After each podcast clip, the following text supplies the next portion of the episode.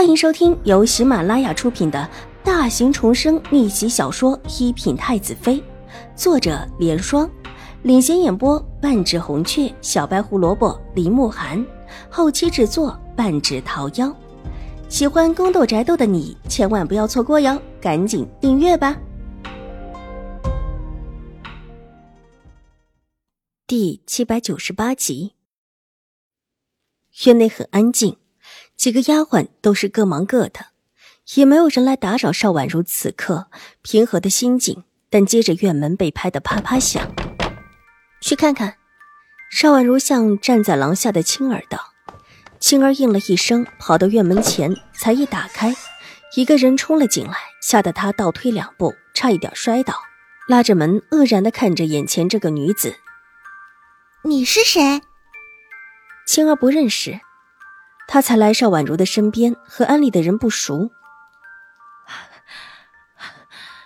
你们小姐在吗？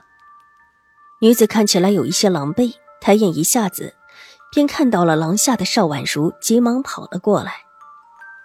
莫姑娘，你怎么了？玉洁却是认识的，急忙上前打招呼，是同样住在玉回庵里清修的，叫莫秋怡的女子，也是那日楚留心认错的人。在这山上，他住了有一段日子了，比邵婉如还长。邵武小姐，能不能帮我一个忙？莫秋怡过来，先向邵婉如行了一礼，脸色看起来有一些苍白，头发湿漉漉的贴在额头上，原本姣好的容色也被遮掩住了。什么事？邵婉如上下打量他几眼，温和的道：“我有一个以往关系很好的同乡姐妹，来到玉辉庵来。”想在这里陪我住几天，想不到，突然之间出了这样的事情。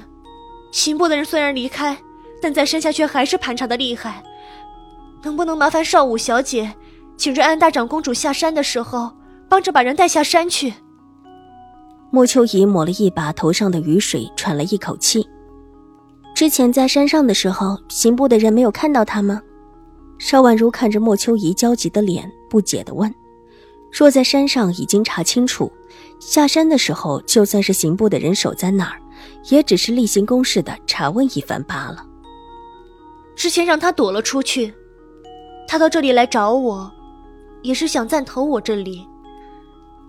在家里被逼亲，要嫁给一个七八十岁的老头子当续弦，我也不敢让人看到他。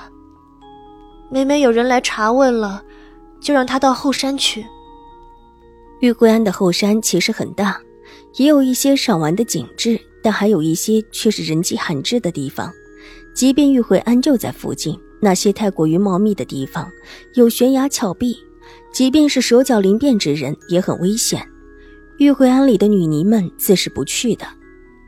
你让他藏到后面的深山里，那里可太危险了，稍有不慎，可就没有性命了。邵婉如水眸微扬，愕然不已。那也没有办法呀。他若：“真的被找到送回他家，他宁可死了也不愿意嫁的。”莫秋怡无奈的道：“二八少女嫁给七老八十的，任谁也不会愿意，的确是会觉得生不如死。”邵婉如沉默了一下，却没有马上答应下来。听说邵武小姐是瑞安大长公主的外孙女，如果能蒙得大长公主相携下山，必然可以避过刑部的查问。还望少武小姐善心相助。莫秋一向邵婉如深深一礼，顾不得狼狈不堪的样子，急切道：“邵婉如的心头却是一动，眼底划过一丝犹豫。少武小姐，求求您了，您在山上清修，为父母受孝，可见是一个孝心的人，总不会对一个无依无靠的女孩子见死不救吧？她若是真的被抓住，可真的就不想活了。”小的时候，他就烈性的很，这才有了逃婚的事。若若少武小姐不救他，我我怕他又走什么极端。莫秋怡眼泪一颗颗的落了下来，看起来极为可怜。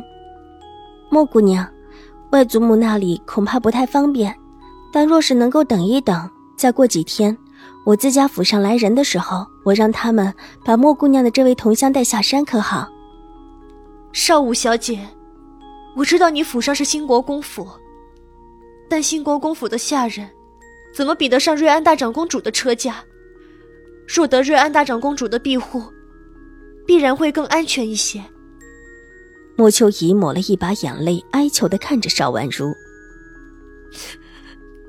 况且这事，宜早不宜迟。若是让人发现他在我这里，怕是生生的要丢了一条性命。莫姑娘的老家在哪儿？离这里很近吗？的确不是很远，所以特别怕人发现，还请少武小姐怜悯。